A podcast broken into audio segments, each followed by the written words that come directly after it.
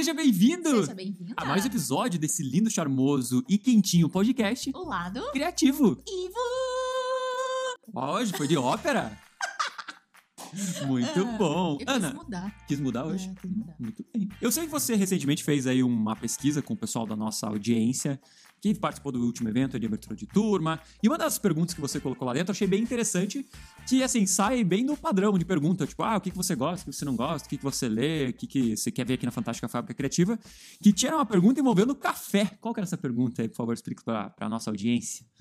A pergunta era a seguinte: é, se você pudesse ter uma tarde, sentar e tomar um café com o André, quais seriam as três perguntas, três perguntas que você faria pra ele? E aí, pra minha surpresa, foi que eu achei que o pessoal ia falar assim: ai, como que eu monto uma apresentação? É, coisas sobre gamificação, sobre storytelling, sobre até PowerPoint, coisas técnicas. Mas não foi só isso. Tiveram muitas perguntas legais sobre o André, que muita gente, eu acho que ficou curiosinha pra saber como que ele teve toda essa jornada. Você não ficou curioso, André? Você não ficou assim, surpreso? Eu fiquei super curioso com a minha jornada, né? Não, curioso com as perguntas. Não, fiquei, fiquei. E, e achei legal, porque muitas das perguntas têm a ver, assim, muito com com o meu processo criativo. De entender como que minha cabeça funciona. Muito bem. Então, André, vamos fazer um bate-bola aqui. Vamos começar. Você não pôs óculos, tem que. Eu lembro que tinha um monte de óculos, assim, que a gente. Não sei quem que era, mas tinha do pânico, É, alguma coisa assim, era. tinha um monte de óculos. Mas vamos fazer o bate-bola aqui. Vamos, por favor, minha, a pergunta número um: o café já está passado aqui, eu dou aquela, aquela tomadinha assim, ó. Nossa, tem, não tem gente que toma um café assim? Que faz assim, ó, ainda faz um no final. Esse é o melhor. Mas vamos lá, pergunta número uno, por favor, Ana. Você que é um menino do YouTube, tem muita gente que fala, né? O carinha do YouTube da Fantástica Fábrica Criativa. Quais que são os seus canais preferidos aí dessa plataforma que você assiste frequentemente? Ah, legal. É, porque se for falar o que eu assisto no YouTube, tem dias que você entre- entra ali num buraco negro do YouTube, que você começa num vídeo, sei lá, apareceu um vídeo de Fórmula 1 e de repente você tá vendo como o fungo é formado nos queijos feitos pelos índios da Amazônia. Daí você assim, meu Deus, como é que eu cheguei nesse lugar aqui? E já são três da manhã. Mais ou menos isso. Mas canais que eu vejo frequentemente, e, e acho que muitos desses canais, eles me influenciaram para formar o que é a Fantástica Fábrica Criativa hoje. Até o formato dos vídeos, é, o formato de como a gente constrói as histórias aqui dentro. Claro, eu falei, né? Nada vem do nada. Sou o Robin Hood aí das araucárias. Então, canais que eu sempre vejo. Um é o PewDiePie. O PewDiePie é, ele é um sueco, mas o canal dele é inglês. não- Porque eu não falo sueco. Nossa, não, não falo sueco. Mas ele é, o canal dele é inglês. Ele começou jogando o jogo, mas o canal dele eu acho legal porque foi se transformando ao longo do tempo. E ele foi mudando a maneira de como ele faz os vídeos dele. E assim que o público dele é mais assim é formado por jovens adultos e, e, assim, ou pessoas da minha idade, né? Então, um público mais velho. Mas eu gosto bastante do, do, do estilo do humor, tipo, um humor mais irônico e tal. Então, isso me inspirou. Eu, hoje eu não assisto tanto, mas eu assistia muito Kick the PJ, que é um cara britânico. E ele, eu acho muito legal, porque ele é um canal muito de storytelling. Não que ele fala de storytelling, mas ele conta muito história.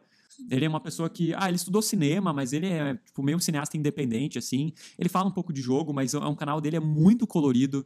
Ele conta umas histórias absurdas, assim, que tem muita. Eu, eu tiro muita inspiração dali, que vocês podem ver que os personagens que eu crio, as histórias também são meio absurdas. Eu gosto muito desse, desse estilo dele. E tem um canal que eu gosto muito, que o nome é Vsauce, eu sempre falo desse canal. E ele ensina, assim, sobre física, sobre coisas relacionadas à, mente humana, assuntos bem complexos, mas ele ensina, assim, de uma maneira muito legal. Mas eu acho muito legal como ele usa o conceito de história, como ele pega um assunto muitas vezes que é complexo e transforma em algo super interessante. E os vídeos dele são longos, eles têm assim mais de 20 minutos e você fica preso ali o tempo todo. E muito do estilo de como ele filma, isso também me, me inspirou pra caramba. Esses três, assim, eu acho que ao longo da, da minha trajetória aqui no YouTube, me inspiraram muito. E você, Ana, tem algum canal do YouTube que você vê muito?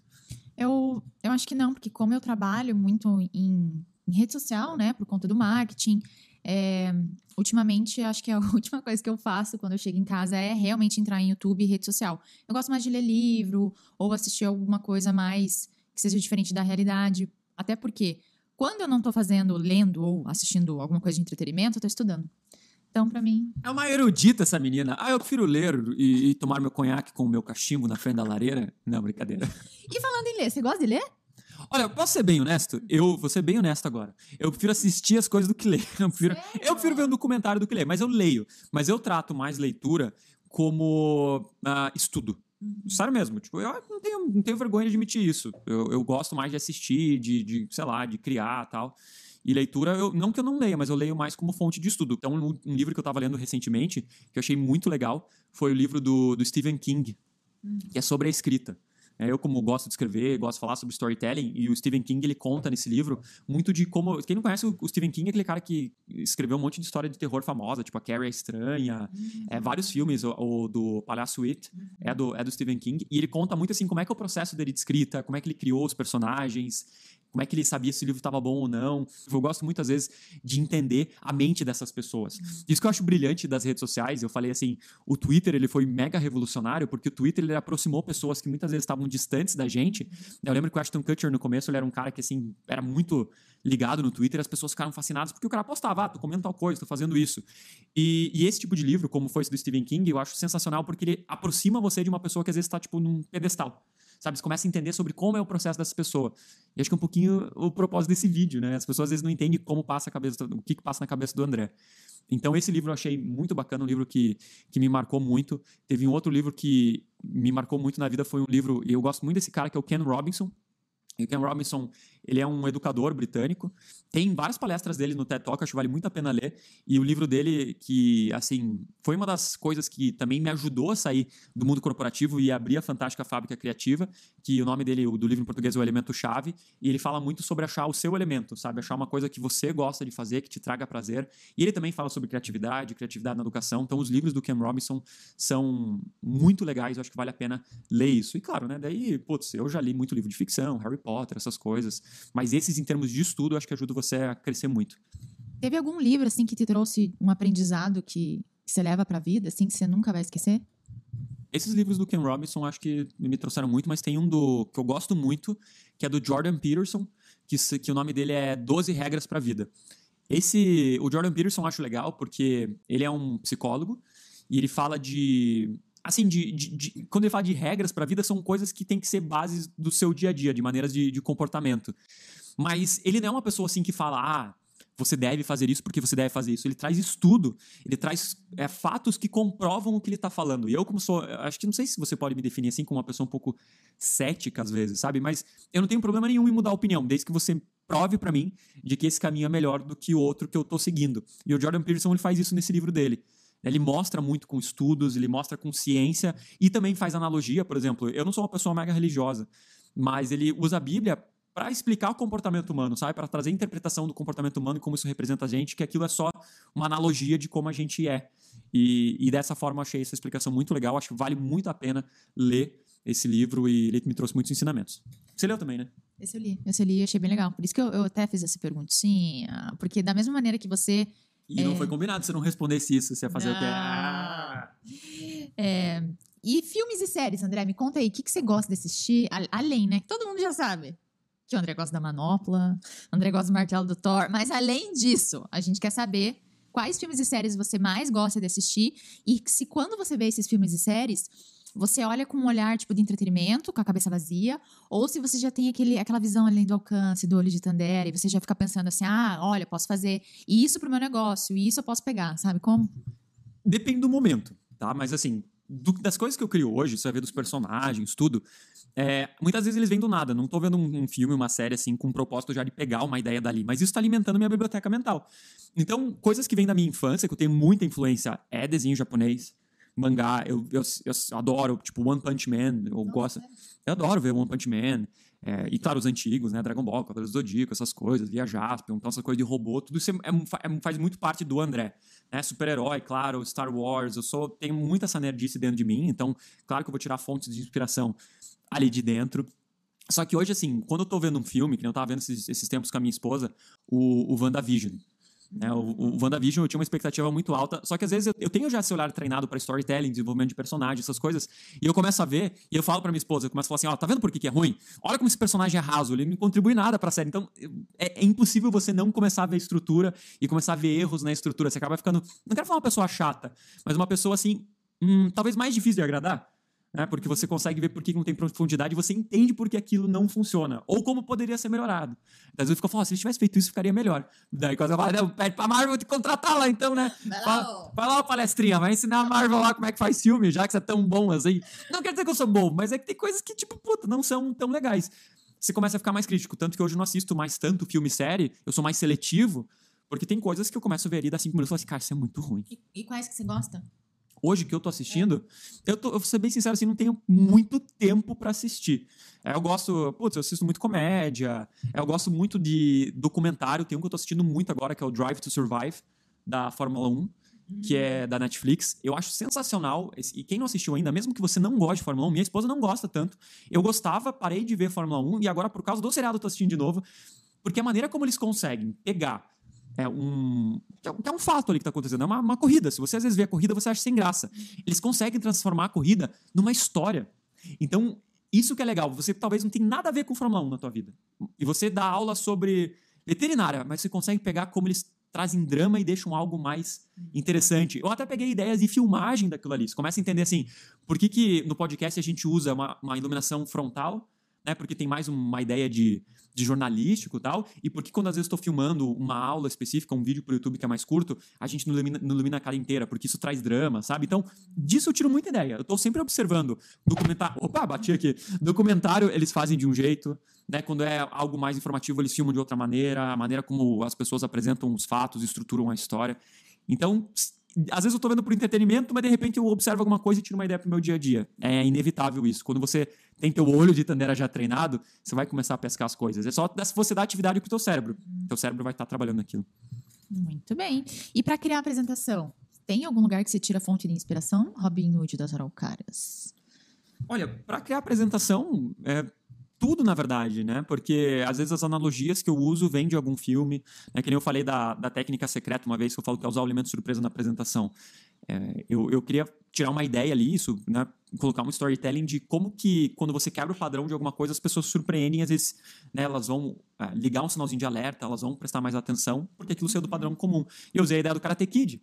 Né? Quando o Karate Kid, quando o Daniel San faz aquele movimento lá da, da garça, o, o Johnny Lawrence, o cara fica, ele não sabe o que fazer, não sabe o que atacar, ele perde a concentração, né? Claro, ele entra no momento ali de, de dúvida por causa da, da quebra do padrão de, de- de- do, do modo como o Daniel ia lutar. Então, se você usa elemento surpresa na tua apresentação, a pessoa que tá ali, às vezes, meio entediada, tá naquele padrão ali, né, que acha que a apresentação vai ser ruim, ela acorda e fala assim, opa, o que tá acontecendo aqui? Então, eu acabo tirando essas ideias pra apresentação muito pro, pro conteúdo.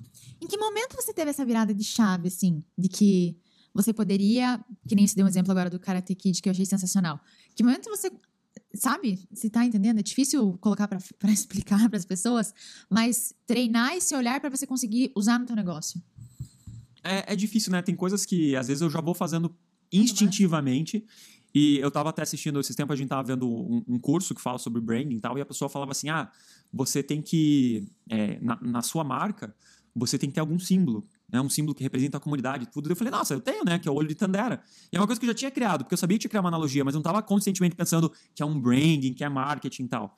Então, acho que isso é uma junção de todos os pontos da minha vida, sabe? Eu já estudei marketing, eu já estudei design gráfico, eu li vários livros sobre isso. Eu acho que quanto mais você se expõe a coisas novas, coisas que não necessariamente são da tua área, mais você vai abrindo tua cabeça, mais você vai alimentando sua biblioteca mental e fica mais fácil de você ter essas ideias.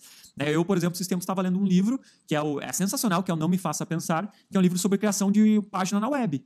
Como é que se deixa uma página na web muito óbvia para o teu usuário. Por quê? Porque ainda a gente às vezes está mexendo no site. Mas eu nunca, eu não sou desenvolvedor de site, mas isso me abre até ideias para criar apresentação. Como é que eu posso deixar meu slide mais óbvio? Que é um assunto que não tem nada a ver com apresentação. Então, acho que é expandir horizontes ajuda muito.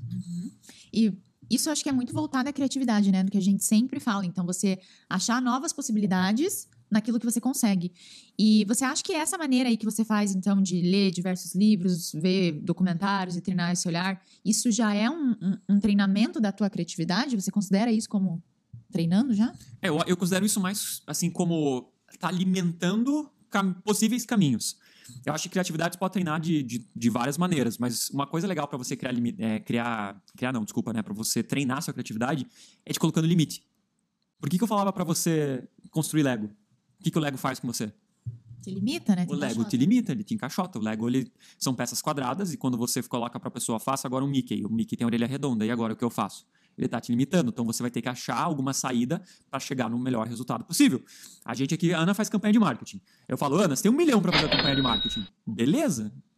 Agora, Ana, você tem mil reais para fazer uma campanha de marketing, a gente tem que vender 100 mil. Tá, mas como eu vou fazer isso? Cara, se vira, a gente tem que chegar nesse resultado. E é aí que você começa a pensar por alternativas diferentes e faz tua cabeça trabalhar. Então, mesmo no teu dia a dia, seja em atividades reais ou em atividades simuladas, como é o Lego, acho o Lego uma ótima atividade simulada, você começa a treinar teu cérebro a procurar por alternativas diferentes para chegar num resultado igual ou melhor com essa limitação. Então, você é um engenheiro, você tem toda, todo, sei lá, toda a mão de obra disponível. Beleza, agora se tinha uma equipe de 20 pessoas, hoje você tem 5, como é que você vai conseguir entregar a obra no mesmo prazo? O que, que você vai colocar ali? Como... E é dessa ideia, dessa limitação que surgem as grandes ideias. Hum. Né? Quando você tem recursos abundantes disponíveis, você tá, tipo, num, numa zona de conforto. É, eu, eu, vi até, sabe o Terry Crews, que é o cara do, uh -huh. do o pai do Chris, do Todo Mundo Odeia Chris, das Branquelas uh -huh. lá? Ele falou assim: você tem que ser feliz, mas você, tá, você sempre tem que estar tá desconfortável. Você nunca pode estar numa zona de conforto. Quando você entra na zona de conforto, é o pior perigo para tua vida. Então, eu tô feliz hoje com o que eu faço, eu tô feliz com a Fantástica Fábrica Criativa, mas eu tô o tempo todo pensando como é que eu posso fazer meu curso melhor, como é que eu posso entregar uh, uma experiência melhor para os nossos alunos que estão dentro da, da mentoria, do curso. Eu tô sempre nesse estado de desconforto sabe? Com esse limite, a gente sempre começa a pensar em coisas novas. Legal. E falando sobre Fantástica Fábrica Criativa, a gente quer saber, então, como que é a sua rotina aqui na empresa? Que horas você chega? O que, que você faz? Que horas você sai? O que, que, você come? Não, a gente quer saber como que é a rotina aqui tua de trabalho. Não só minha, né? Tua também. Apesar que ela chega um pouco mais tarde. Ah, mentira, eu mudei agora. Tô chegando cedo, né? Olha, uma, das coisas mais importantes para quando você faz home office, mas para mim é, eu, eu, sou empreendedor, então sou meu próprio chefe, ninguém manda em mim. Apesar que as responsabilidades que acabam mandando em você no final das contas. Mas isso é que você falou. Principal palavra, rotina. Ah, se você não tem rotina, é a pior porcaria do mundo. Ah, eu vou acordar a hora que eu quero, porque eu posso fazer o que eu bem entendo, sou dono do, do meu próprio nariz. Não dá para você fazer isso. Então, eu tenho horário para chegar. Tem uma janela ali, né?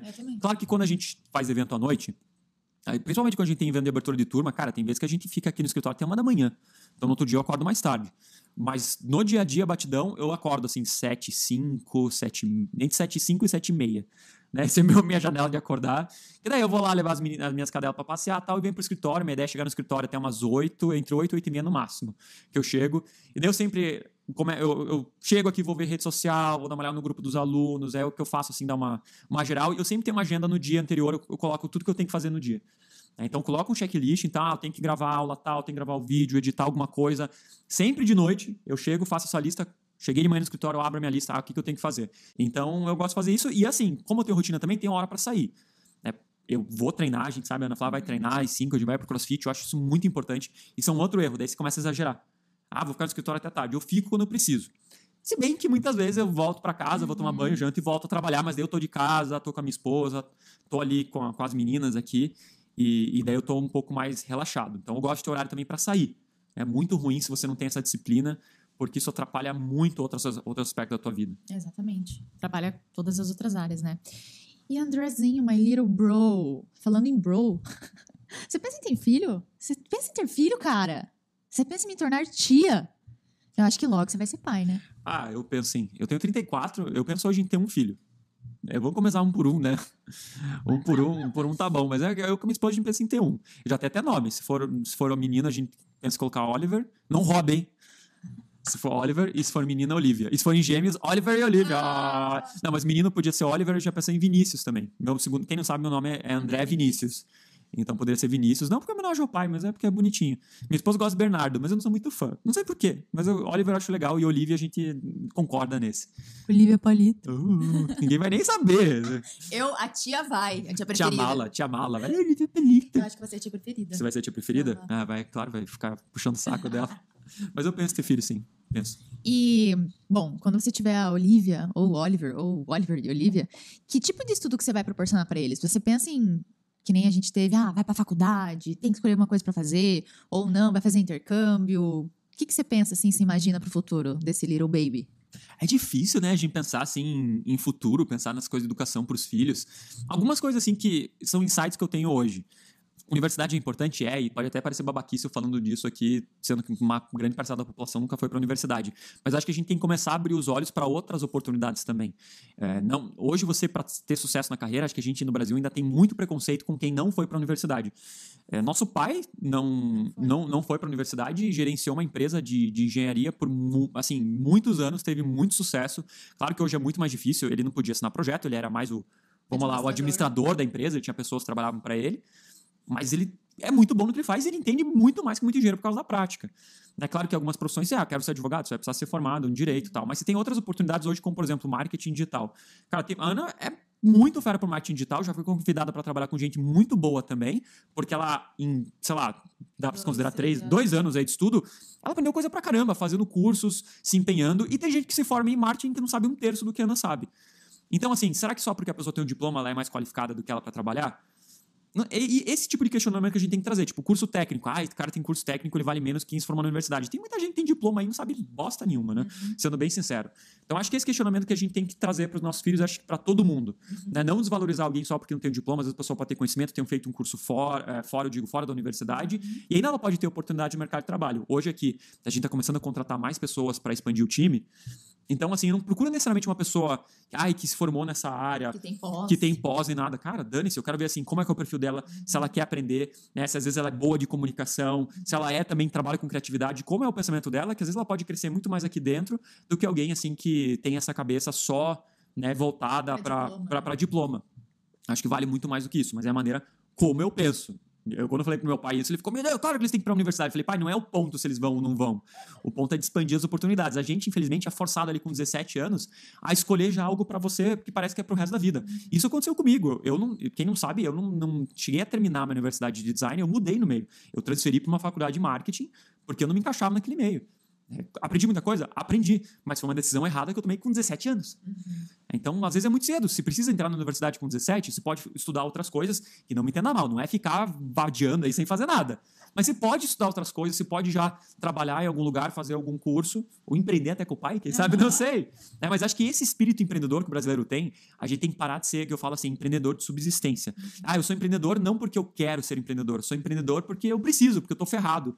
Mas quando a gente começa a mudar a chave e pensar assim, vou empreender, e não só empreender por conta própria, mas empreender na empresa, de ter iniciativa, você começa a buscar por conhecimento, estudar mais e começa a ter mais sucesso na vida como um todo. Essa cabeça de empreendedor brasileiro, a gente tem que aproveitar mais isso. E acho que a gente consegue aí ter resultados melhores. Nossa, mas foi muita coisa, hein? Abri meu coraçãozinho hoje para vocês, espero que que eu, que, assim, que eu possa ter inspirado aí meus, meus, meus criativos, minhas criativas. E como sempre, obrigado por escutar. Hoje não combinou hoje. De verde e preto. Coisa de verde e preto. de preto. Ó, o pessoal não consegue nem ver. Cadê o fundo? Parece que tinha duas cabeças flutuando. cabeça flutuando, sabe aqueles negócios? Olá! Nossa, que olá, mas é bosta. Olá! A gente sempre erra no olá, né? Se começa mal no. No olá, fodeu. Vai. Dois, três e. Olá! Não, agora foi demais, né? Por que você grita, cara? Olá! Seja bem-vindo! Seja bem-vinda! A mais um episódio desse gostoso, formoso e ajeitado podcast. ajeitado, cara! Pera, você tirou isso? Não sei, eu vou falando. ajeitado, parece aqueles filhos feios que a mãe. É, ele não é muito bonito, mas ele compensa com esforço. Ai, não consigo, essa foi muito ruim. Olá! Seja bem-vindo! Seja bem-vindo!